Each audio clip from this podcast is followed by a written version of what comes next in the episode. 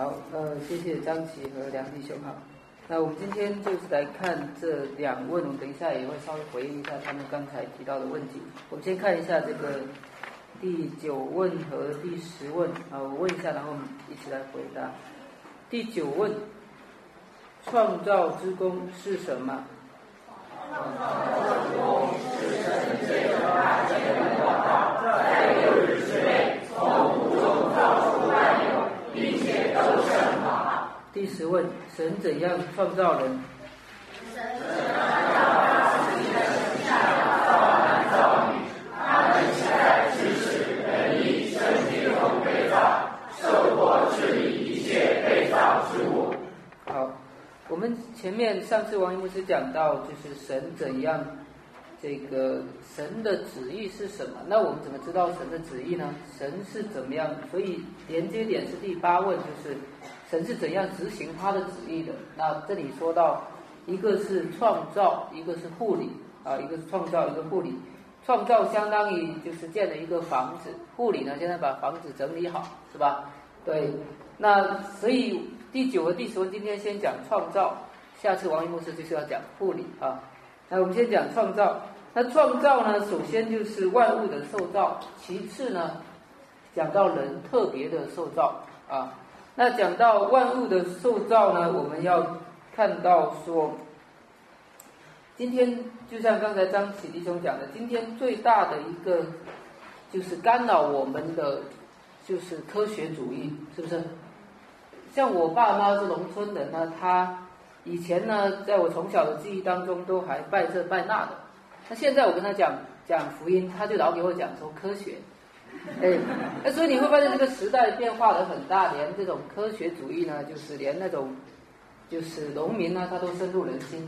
所以，但是科学一开始它的发展呢，是跟因为因为基督徒以前的，比如特别从西方来讲，基督徒呢都知道万物是上帝造的。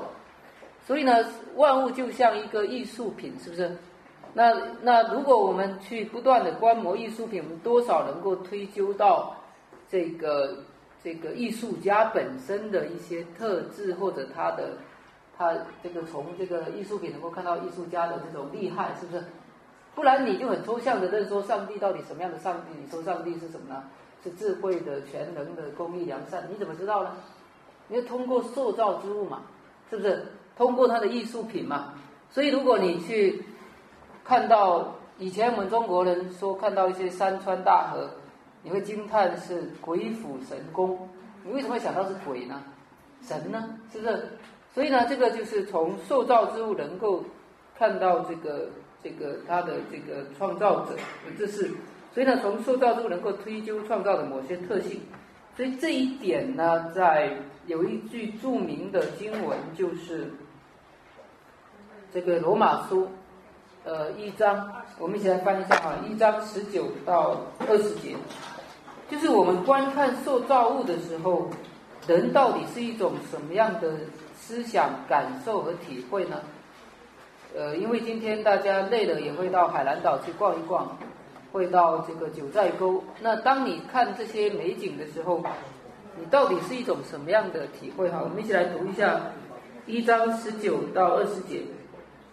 神的事情，人所能知道的，原显明在人心里，因为神已经给他们显明。自从造天地以来，神的永能和神性是明明可知的，虽是眼不能见，但借着所造之物就可以晓得，叫人无可推诿。好，在这两句话当中，你看到一点就是这个。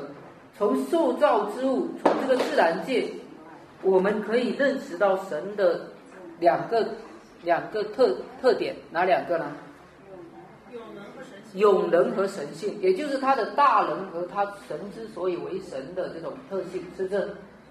那这个，但是现代科学，尤其是现代科学哈，我们来总结来看，就是我们简单对现代科学有个概括。科学它本质上是对物的一种一种观看。如果用这句话你琢磨一下，就是科学是对物的一种观看的方式，是不是？啊，那今天有多少人？你对比一下，你知道人堕落到什么程度了？就是人看物，他能够想到一位神的永能和神性吗？他没有，是不是？所以今天，尤其是这，就是从现代科学开始发展前，你发现人对跟这个自然物打交道，反而造成的一个现代后果是什么呢？啊，造成的一个现代后果是什么？人的什么？人的物化还那个是比较后来的事情，一开始自然科学的发展大大的造造成了什么样的事情？环境污染那个还是还早哦，环境污染我们还早，对，增强了什么？对，人的骄傲和自信，是不是？人现代人，尤其他的整个主体性、骄傲、自信，是从对物的一个开发和这个自然科技的发展这个起来的，是不是？呃，到所以所以呢，这个大大的增强了他这个自信。那所以你对比一下，一个被上帝所重新在引导和开启的，就是被上帝重新再造的人，比如说大卫。我上次讲过诗篇第八篇。上帝观看自然物的，呃，这个大卫观看自然物的时候，他首先是什么呢？他说：“我观看你指头所造的天，我就怎么样呢？我就有一个感叹说，人算什么？然后自然科学家就是说我观看这些这些天，我就说这些算什么？这他他主要这样就是说，人就是万物的什么呢？灵长，呃，最后所以最后变成了一个就是。”人越在操控自然物当中呢，他的力量越觉得增长，越得增长，是不是？那当然，现代这个二十世纪给人一个很大的打击，这个不不说。但是实际上，在今天呢，科技的发展还是继续在增强人的。所以，如果我们来假设，就是，就是我们来假设一点，就是说，人为什么在这个今天这种科学的眼光的观看当中，人是？反而是增强人的力量，而不会反而去欣赏他背后的这位这位艺术家。所以你会发现，这个是一个巨变。这就是在这一点上呢，是检验人堕落的一个试金石。所以科学在这一点上，它本质上是就是我们对物的观看是一种某种意义上是没有看没有看对的，是不是？没有引到我们呃，没有引到这个物本身它。我们观看的时候，它应该引发的那个方向是不是？对我举一个例子哈，就是如果这个，比如说这本赞美诗这本诗歌本，我把它随便拿起来呢，其实对我并没有特殊的关系感觉。但是呢，如果这本就是是我太太，她今天来了哈。是我太太买买买下来的，送给我的，从淘宝买下送给我的。我那我如果我还算算算是个就是算有情有义的话，我每看到这本这本赞美诗，我首先会想到我太太，是不是？我眼光就不，虽然他即使他不在，我也会想到他。所以本来万物，上帝在造在给赐给亚当的时候，他没有产生败坏的时候，他一看到物。他是睹物思什么呢？思神。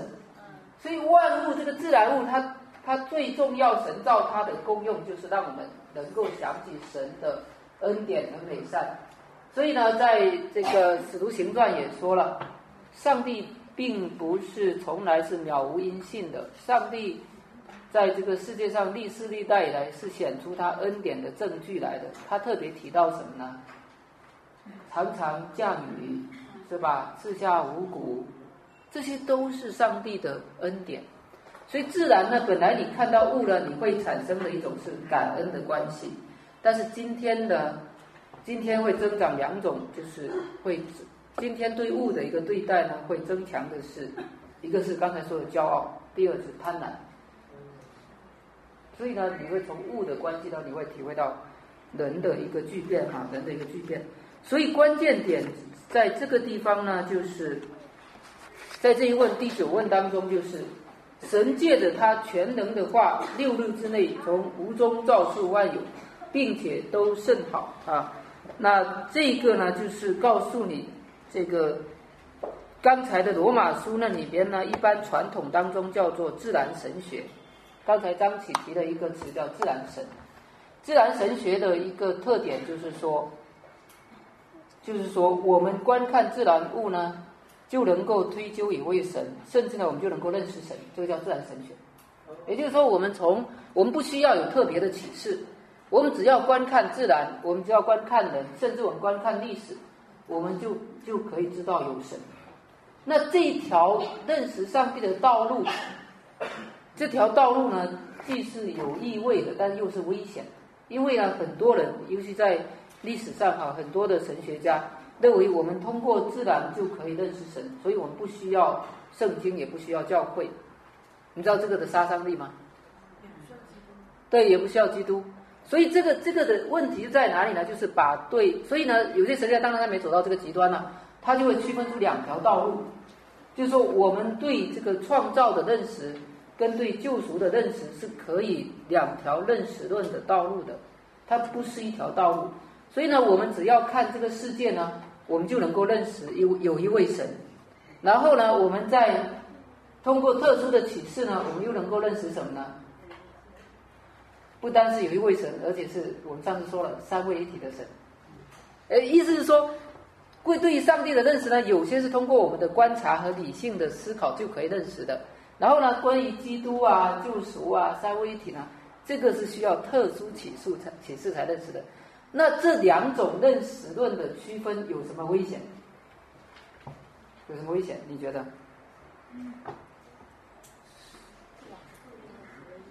啊，有什么危险？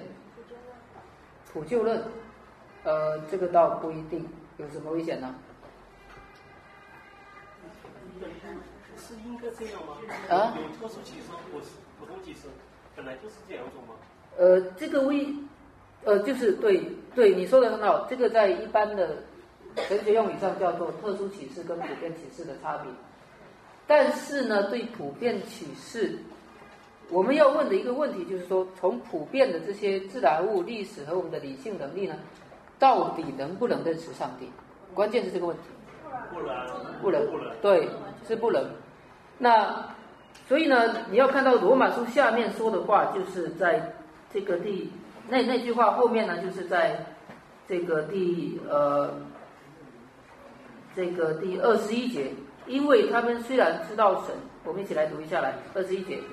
因为他们虽然知道神，却不当作神荣耀他，也不感谢他，他们的思想变为虚妄，无知的心就昏暗了。好，他没有看到呢，说他在讲说，原来他们本来是可以知道的，但是他们现在呢，已经心思昏暗了，因为堕落了，是不是？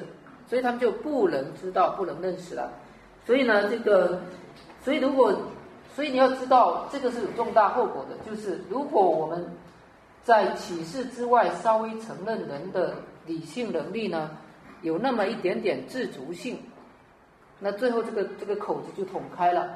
后来呢，整个启蒙运动，就是我们说的世俗的思想文化的开始，就是以这种自然神论作为一个一个重要的基石的。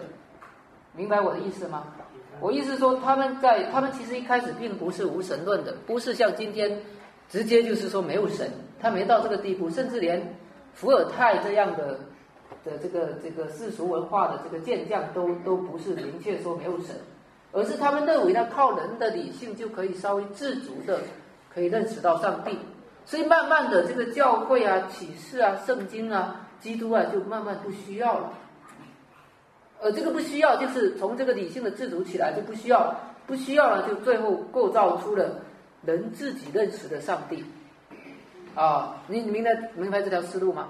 所以我们一开始他探讨，因为科学本质上，你从科学来探讨跟上帝的问题呢，所有的问题呢，它本质上都是这个这个自然的通过理性能力能够认识上帝这个东西的某种延伸。什么意思呢？就是说，如果我们看到人的理性没办法认识上帝，那所有科学的谈论呢，也都可以依照此来理解啊。那意思是说，比如说，创世纪你说的很多事情是不可能的，那这个是本身就是因为你已经有一个现代科学的一种前见在里边。那如果不可能，就是全盘都是不可能的，因为明确圣经，比如说耶稣就竟然能够把水，他不是说通过水，然后加了一些材料，然后在那里。这个搅一搅，最后然后发酵，等到了好几天，最后就变成了酒，是不是这样？是这，上帝一开始竟然能够从无中造出万有，那耶稣也能够从水两种完全不同的质的东西变成酒，是不是？所以如果水后来耶稣的水变酒是可能的，那为什么一下子世界上从无到到有是不可能的呢？所以前提关键还是这个一开始说的。到底理性能不能独立认识上帝，还是呢？我们一开始不管是救恩的认识，还是创造认识呢，从来都是依靠唯有一条道路，就是上帝的启示，以及呢上帝启示给我们的信仰。所以我们来看一下，看一下对罗马书这句话的一个误解。我们来看一下一句明确的话，就是呃这本书当中有哈，你们这本书就是希伯来书的十一章三节。就是在经文的这个第三节，这句话下去可以背诵啊。我们一起来读一下来。我们因着信就知道出世界是借神话造成的，这样所看见的并不是从显然之物造出来的。好，他明确让你看到什么呢？你怎么知道这个世界是创造的，而不是自由拥有的？是因着信，而不是因着你的理性能力，也不是因着你的观察，是不是？也就是人任何的，只要是堕落的人，没有被更新的人呢，他不可能知道世界是上帝创造的。所以跟认识我们的救恩是一样的，就是我们是因着信才知道这个世界是神造的。所以刚才张启弟兄解释的非常好，就是。整个圣经一开始的创世纪的文本，因为你传福音呢，你说要回去从创世纪开始看，然后一他一看，基本上就是天方夜谭，是不是？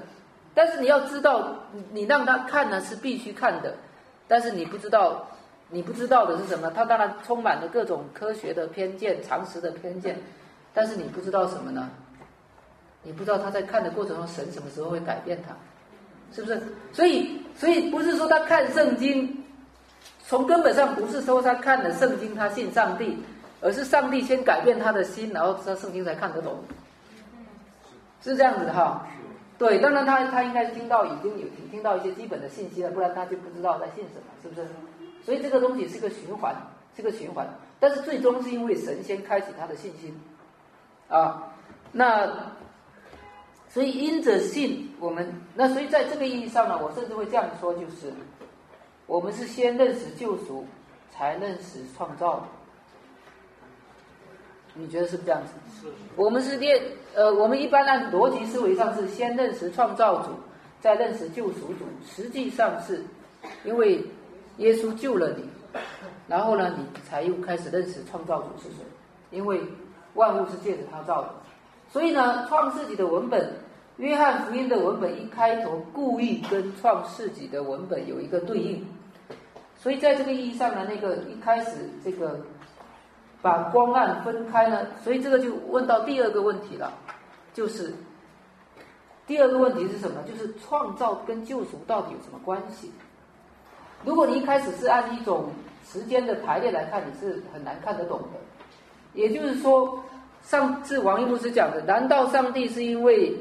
有一个创造，然后呢，让亚当在里面好好生活，然后这是个 A 计划，而 A 计划哈，我这个普通话很很那个，很不普通，呃，这个 A 计划，然后呢，后来不小心亚当竟然堕落了，然后就上帝急中生智来一个 B 计划，你如果这样理解，你就不知道，你就不知道其实创世纪，上帝难道不知道亚当要堕落吗？所以创世纪一开始的文本。一开篇就是有意要跟救赎对应的，所以当你一开始看到创世纪把光暗分开了，后来这些背景你才知道，当耶稣来的时候说什么呢？他是光，然后这个黑暗的世界就不认识他。所以一开始，然后呢，一开始也给你提到说万物是借着耶稣这个道创造的，所以它是互相阐述和对应的。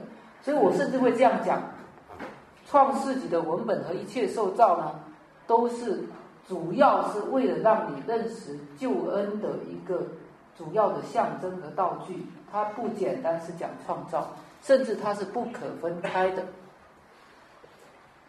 那这样你也能够衍生的来理解，有很多方面的关系了。比如说，受造的时候有讲到婚姻男女是吧？那人单独不好。那刚才这个刘月和古上在你分享哈，那这个婚姻到底它最重要的想告诉你什么？你就会想到呢，你如果读过提摩太凯勒的婚姻的意义哈，婚姻最重要是要启示基督跟我们救赎和联合的那个奥秘。所以你的婚姻竟然，你的婚姻本来是没有什么意义的，但是你婚姻现在有一个极重大的意义，就是竟然能够来去多少的去去一个体现、去彰显、去象征耶稣跟我们那个生命的奥秘的联合的关系。因为这个世间找不到那么亲密的关系能够来指向那个奥秘的关系，只有婚姻能够做到。只有婚姻多多少少能够有这么一种一种关系在里边，你明白这意思吗？所以呢，所以呢，就我们这样概括的话，就是说，这个创造是救恩的一个舞台和背景，你不能把它截然的分开啊，不能把它简单的分开。所以在这个意义上呢，这个救救赎又叫做什么呢？再造，再造，是不是？所以，如果没有一开始有个创造，你就不知道救赎到底要往哪个方向走。所以，某种意义上说的也没有错，就是救赎是重新再恢复到伊甸园的某种方向的状态啊。但是回过头来就是说，那既然我们知道唯有通过信才知道整个世界是怎么起源的，人是怎么起源的奥秘哈，不然人都是陷入一些悖谬的和猜测的想法，呃，所以你就不能。不然理解为什么有这么些古怪的科学的假说啊，各种说法是人猴子变来啊，这些各种想法哈。那但是我要问你一个问题，就是当我们平常指着受造物说有神，这个在一定在这个是不是全然就没有效果呢？啊，比如你传福音的时候，你跟人家说，你看这个世界这么美妙。没有神，你的这个没有神的几率大呢，还是有神的几率大呢？呃，就是说这个世界这么美妙，这么呃，如果有有的人说，如果你是一个细胞学家，就是你是个研究微观的领域的人，或者你是个天文学家，你要说没有神的话，就是要比普通人更加的要有信心了，是不是？但是呢，你明确说这个是有局限的，就是你不能通过指向这个受到让人认识到神，是不是？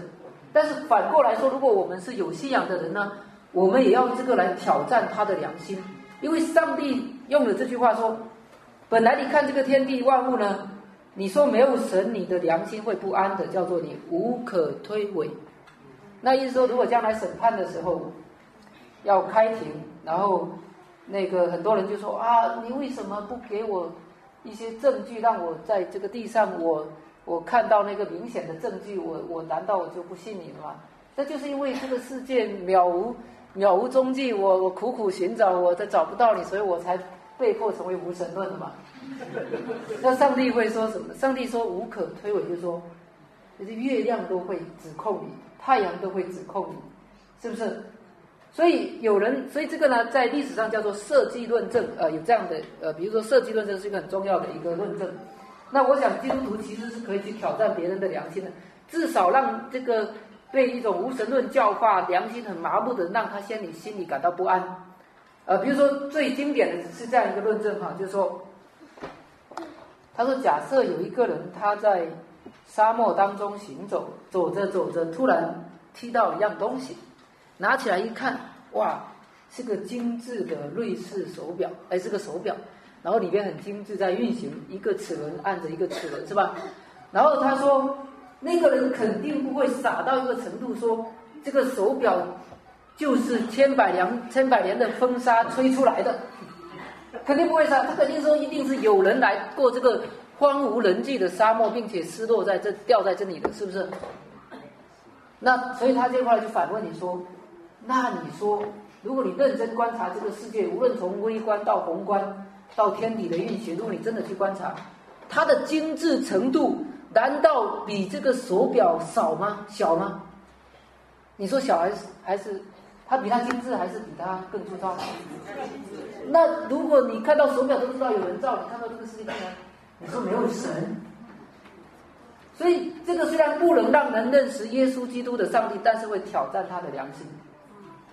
包括那些科学工作者，是不是？好了，这个是关于这个第一个，就是上帝从六日之内从无中造出万有。所以呢，《创世纪》第一章。回过头们总结一下，就是《创世纪》第一章不是要圣经所主要的目的，不是要告诉你关于科学的各种具体的内容和消息。所以呢，很多科学跟跟基督教的争论呢，实际上是无谓之争，因为他不知道《创世纪》文本的，特别主要是《创世纪》哈文本的目的。你知道《创世纪》首先写给的对象是谁啊？是是，具体的是哪哪一批以色列人呢？出埃及，出埃及正过旷野的那一代以色列人，是不是？所以创世纪给写给他们是告诉他们什么呢？现在引导你的这位神，不是是不简单的神啊，是有那个大能创造天地的那位神来引导你出来啊，所以是给他们安慰的，让他们知道。让他们知道自己的根本，知道自己的这个根源到底从哪来的，是不是？对，所以呢，创世纪首先是要告诉以色列人上帝的大能，而不是要告诉你具体的物理学、化学这些知识。啊，好，你有什么？创世纪它是摩西写出来的，还是摩西总结出来的？因为比如说。就像西藏啊，有很多大耳王的那种传说，然后口传的那种那种那种上古神话，最后变成了文本呢，还是说呃摩西写？对，我们在第三问的时候特别讲到说圣经论是不是？那其中你们有背的一句话是提摩太，呃，第提摩太三后书三章多少节？第一句话，圣经都是神所默示，所以关键这个默视呢，关键是你来。理解这个漠视，那漠视是不是说你是一个听写者啊？我说我说一句话，你一句是把我记录下来了，还是怎么回事？关键是理解漠视，所以漠视呢有很多种，有人说是机械漠视，就是我说什么你就给我记什么，你不要给我篡改一个字哈，我说什么就就记什么。对，但是末世呢，从这个文本从。六十六卷书，每个作者，包括他文本风格各种特征，包括他的作者身份呢，你可以看到什么呢？圣经的伟大在于，它有点有点像耶稣基督的整个的耶稣基督的这个身份，它既充满了人性，又充满了神性。也就是说，上帝不废掉人每个人的这个经历、才干、修辞、风格各种身份，然后呢，又能够在这样的一个。人性当中呢，把他的旨意丰富的启示出来，哎，所以呢，你会发现，比如说有些人的身份就是放羊的，所以他写的比喻羊的东西比较多，是不是？有的人就是医生，呃，有一个受过很好教育的，就是比如说《路加福音》的路加，他这个路加从这个文本的一般的文学角度来讲，在当时的希腊文学当中也是数一数二的，就是从历史和文学的角度来看。所以有很多人说，尤其是奥古斯丁一开始就跌倒了，说：“哎，西塞罗的文本简直漂亮，漂亮得不得了。从文学来讲，圣经呢一看，简直就是一些大老师读的读的书。所以他一开始跌倒就是看不起，他觉得圣经太朴素，太太是下里巴人看的东西。但是其实奥古斯丁他不懂希伯来文，如果他知道的话，他会发现那个。”约伯记啊，还有陈标牧师讲的约拿书啊，其这个以赛亚书啊，就圣经的风格，就这些的修辞和文学，那这个世界上其他的文学甚至也是很难比得上的，也就它也不逊色。对，所以总体上就是大概就是这样，就是理解这个末世的神性和人性。嗯。呃，第二个问，第二问我们再来读一下，就是第十问，这一问也很关键，我们一起再来读一下来。呃。我们一起读问题跟答案哈，一起读来，起。神创造人，神按照他自己的形象造男造女，他们是在知识、仁义、圣洁中被造，受过治理一切被造之物。好，你会发现呢，这个自从这个伊甸园第三章之后，就是人慢慢的就跟上帝失联了，是不是？跟上帝失联的一个后果，就是最终就是人就不可能再认识自己了。你会发现，他不但不认识上帝，而且他反过来不认识自己。所以希腊就是从希腊就有一个著名的感叹，就是就是叫做斯芬克斯之谜，就是人的谜是这。那所以关于人的认识呢，最后都在猜谜，你可以这样讲啊。那我要问挑战大家的一个问题是。社会科学和自然科学，尤其是社会科学，在今天的一个发展，对人的认识，实际上某种意义上是达到前所未有的丰富的程度，是不是？所以你说，如果古代对人的认识好像是比较粗糙的，就假设我们这种进步主义的眼光哈，那现代通过这社会科学、生理学、社会学、教育学，还有这个心理学。这个还有生理学各种什么学哈，神经科学对人的认识好像达到一个前所未有的丰富的经验的地步。但是我反过来要问一句：对人的本质真的认识到什么程度呢？问一下这个，因为我们当中有的人是从事心理学的，有人从事从事过教育学，有的人从事过政治学，有人从事过经济学。所有这些人类骄傲的学问，自大就是从自然科学模仿出来的。我刚才为什么说自然科学让人跌倒了？就是因为人觉得在自然竟然能够认识到如此精确和如此有力量的地步。那是否我们把眼光转移到人身上，我们也能够认识到如此精致和有力量的地步？那这个就叫做科学，是不是？所以人的，所以今天的危机，今天人类的危机，其中一个重要的原因就是对人的认识成为科学。那所以你自己觉得，对人认识到底达到一个什么，就是本质上达到什么程度呢？有没有更进步呢？还是更落后的呢？就从普遍来讲哈，比如说相对老子、相对苏格拉底、相对柏拉图，对人的认识到底是进步了呢，还是落后了呢？落后了，因为我们快把地球毁灭。你们都说了正确答案，我就不知道说什么。对。呃，所以呢，其实所以本质上对的认识就是对神的形象的认识。那整个历史的演进来看呢，因为不 因为对上帝失联了，所以对人的认识呢，对人的认识就是对神的形象呢，就就像这个盲人摸象，各摸出一点一点重点来。所以呢，就希腊人有人说，人最重要的是什么呢？是什么样的人呢？人的定义，人最重要的是什么呢？呃，希腊人最对人最重要的一个定义是什么？有理性的。对，人是有理性的动物，是不是？所以对人最重要的认识是有理性。对，那中国人对人的最重要的认识是哪方面呢？人是有性的德性。对，人是有德性，但是某种意义上也相通，因为希腊的理性也也特别强调道德理性啊，所以有相通。所以你看，人要么就是。如果没有上帝的启示，因为人已经自己来认识自己的话，要么就是人是有理性的动物，要么人就是有道德的动物。所以没有道德就像牲畜一样，是不是？啊，就是人没有良心呢，就就就就像畜生一样哈。那那这样，那呃，今天对人的认识主要是用什么样的一种描述呢？因为因为理性早就不被人相信了，是不是？虽然有时候你冲动的时候，你说啊，冷静一点，理性一点，不要说，就是好像这个残存。但多今天多少人还相信理性是人最重要的的一个一个本质的规定呢？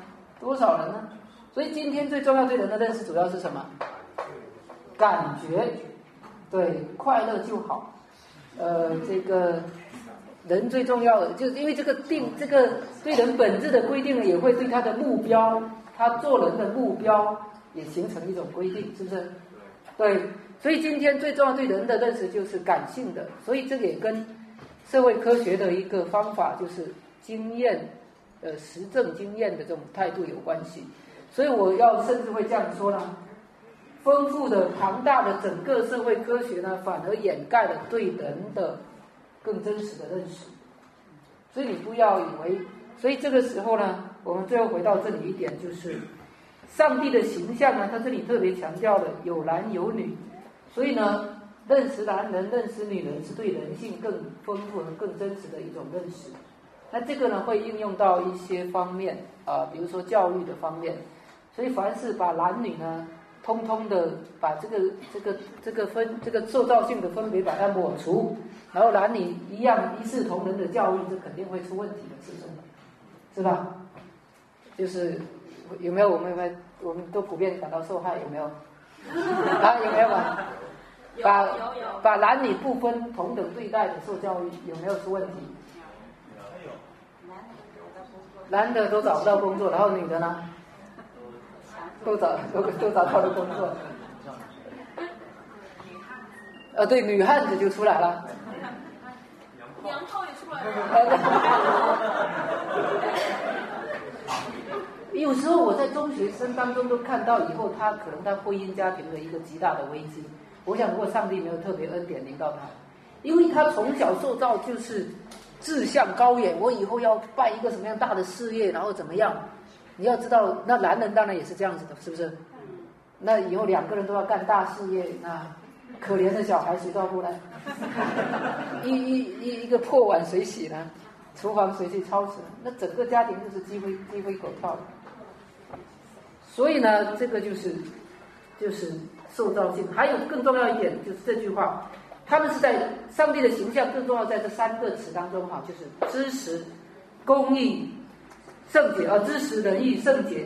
所以我刚才说呢，如果有人强调理性，他是强调一个片面的点；如果有人强调道德，也是片面点。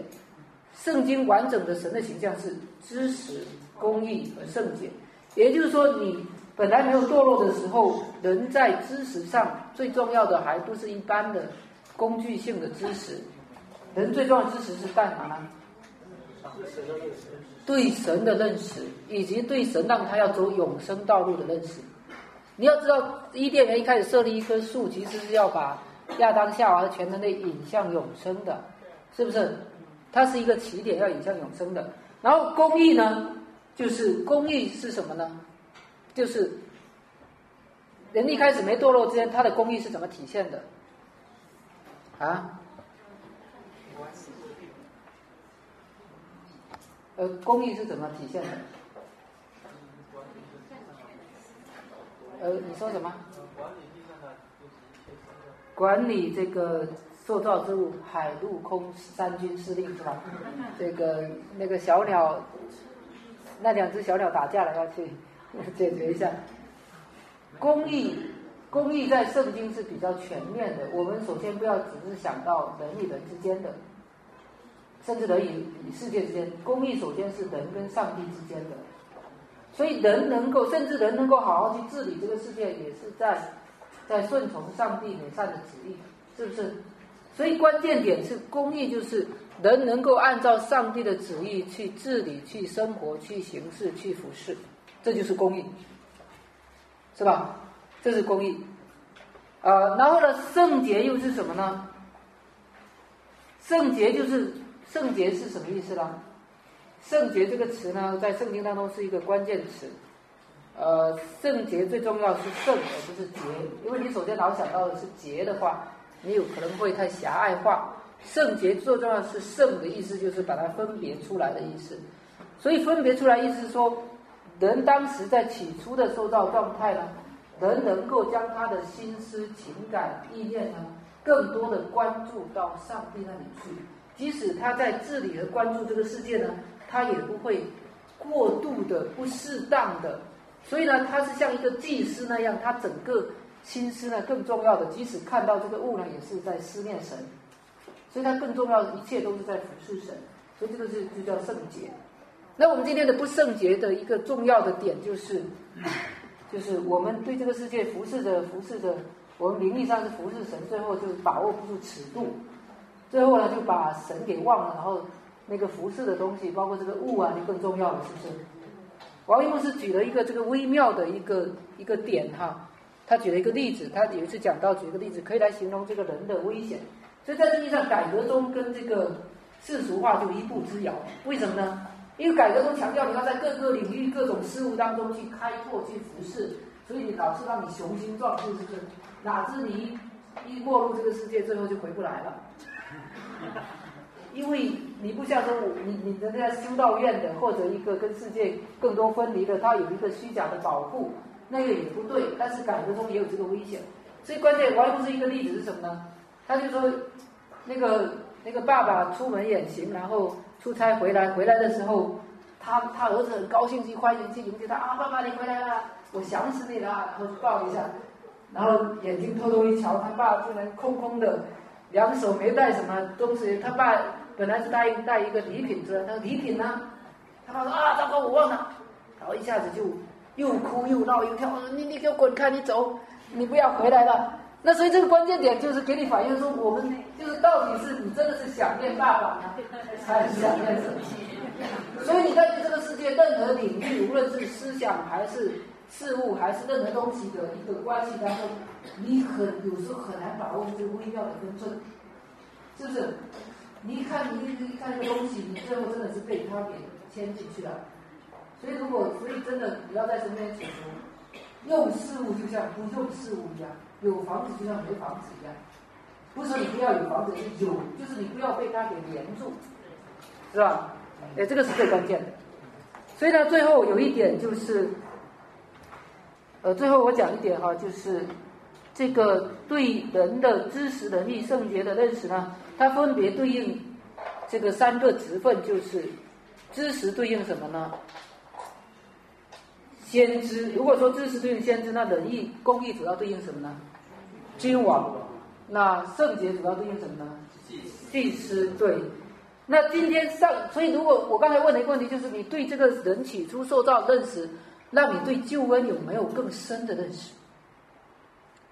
那这个具体就是说，上帝救你的意思，不是说他随便把你，把你从从罪的海洋中捞出来就了事了。他有具体的救治的方向，就是让你恢复。首先内在来说，就恢复真知识，恢复真正的公义，恢复圣洁的情感，是不是？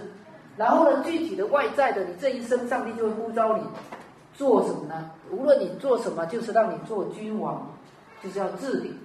公益的治理，然后让你做祭司，就是服侍上帝，对上帝有圣洁的情感；然后让你做先知，就是传扬美善的知识，特别是福音的好消息。啊，所以我们要理解一点，就是无论你从事什么工作，别人问你你是干什么的，你首先可能会先回答说啊，我是律师，我是医生。但实际上，上帝在所有工作当中最重要给你的身份是这三个身份：先知、祭司君王。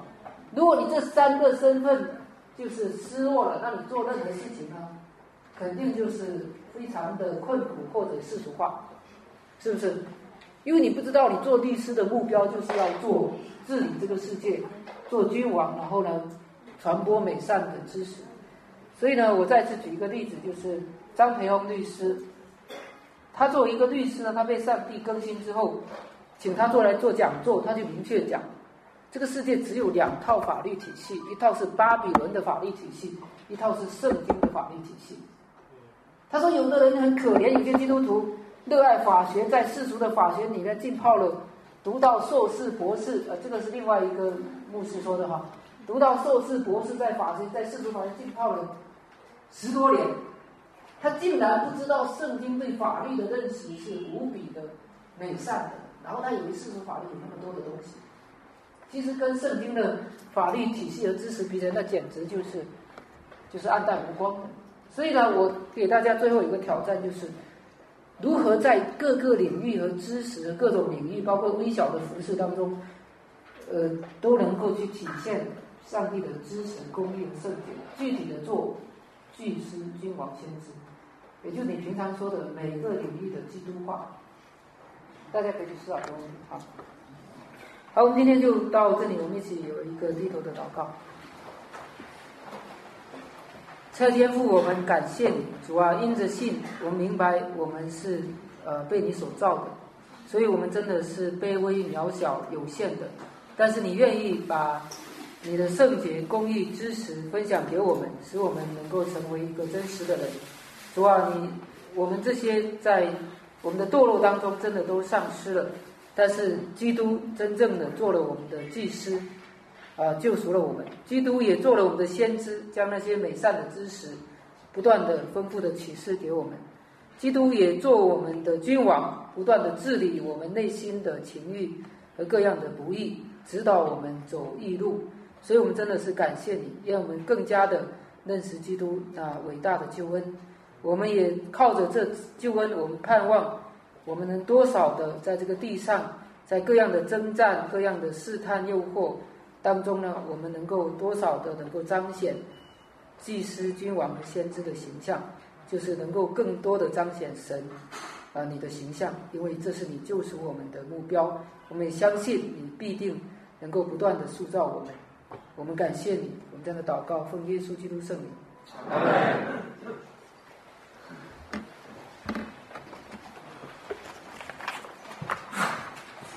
由于时间关系，我们就不分组了啊。嗯。